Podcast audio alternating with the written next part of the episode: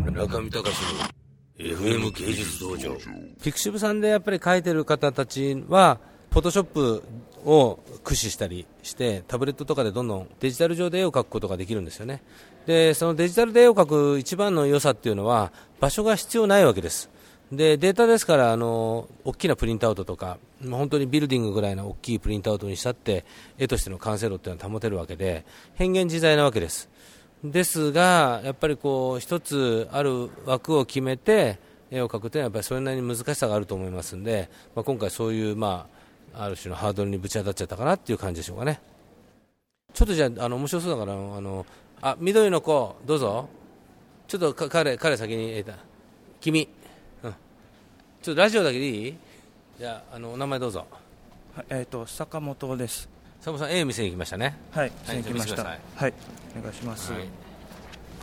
坂本さん、どこからですか、えっ、と奈良から来て奈ます。良から来ました、はい、はい、お疲れ様です、今日夜までいるんですかはいあの、はいずっと朝まで朝までいるつもりです。はい、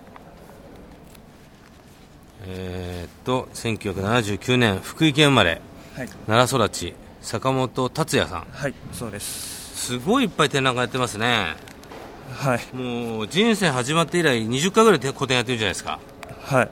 何歳ですか今三十歳です。 30歳にしてはちょっと展覧会やりすぎじゃないのやりすぎですやね。りすぎだよなんでそんなに展覧会ややりたいのえー、まあ単純に発表したいからやってました。うん今あの僕あの彼の作品のファイルを見てるんですけどあのエアブラシですかこれはえっ、とスプレーでスす。プレー、はい、えーグラフィティとかに興味があるのそうですね。まあ色まあその平面に書かれたもの、まうあんグラフィティも当然ですけど、いろんな絵画うんに興味あります。うーん CG うんもやってます、 CG もやってる、はい、これ、こっちの方がうん CG で、 CG はい、うんなるほどね顔が多いんですねはい、顔ですね、ずっと顔を描いてまうす、んなるほど一番この最後のページなのが一番いいかなあこれつい最近できたばっかりなんで、うんはい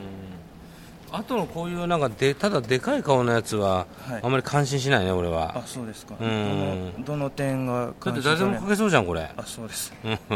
誰でも描けそうなのっていうので、はい誰もが描けないようなそういうこうプロフェッショナルなものを持ってるかどうかっていうのは、はいこういうファイルを見れば大体お里が知れるんですよねはいあんまりやっぱりあ坂本さんはそんなにアートの抽象絵画であったりとか、はいアートの歴史を勉強してないっていうのはよくわかりますはいなので描きたいものを描いてるっていうところにおいて、はいやはりネタがなくなってきて、はいしようがなくなって迫力主義に陥ってる気がするあだーからもうちょっとその、はいアートの歴史を勉強することで、はい自分の書くそのボキャブラリーはい絵の中にもやっぱりボキャブラリーってありますから、はいそういうボキャブラリーが増えるんじゃないかと思うんだけど、はいボキャブラリーが少ないんで勢い書きたい気持ちで一番自分の身近な顔っていうところに集中ししすぎてて、はいまあ、アフリカの原住民みたいにあのどんどんどんどんそういうところは詰めていけばいいんだけど、はいなんかシンプルなのは良くないと思いますね、はいだからといってこう複雑にすればいいってもんじゃないし、はいその辺のバランスがちょっと今混乱してるかなっていう気がします。はいでもまあ最後のこのなんかバリ島のなんかお面みたいなのから火がはなんか火を吹き出しているようなこの作品ははい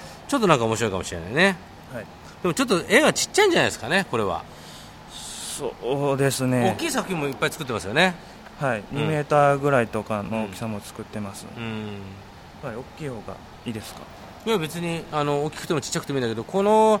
えっ、と画題だともうちょっと大きいと迫力があるかもしれないなと思いました、あーははいいなんか話したいことありますかえーとそうですねそのおっしゃる通り最近あのえーと著書をちょっとあのいっぱい芸よ術闘争論闘争闘争論とか企業論とか見まして、やっぱりそのアートの歴史だとか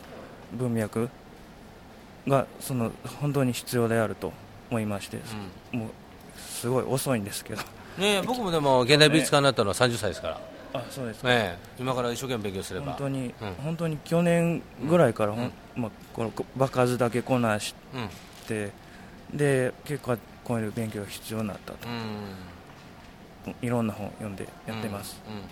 まあ、あの大体自分の好きな作家さんを探して、はいその作家さんを集中してその作家さんの前後の歴史を調べるといいと思いますよあはいわかりましたじゃあありがとうございましたはいはいまた頑張ってください、はいありがとうございましたじゃあ今日一日よろしくお願いします、はいお願いします、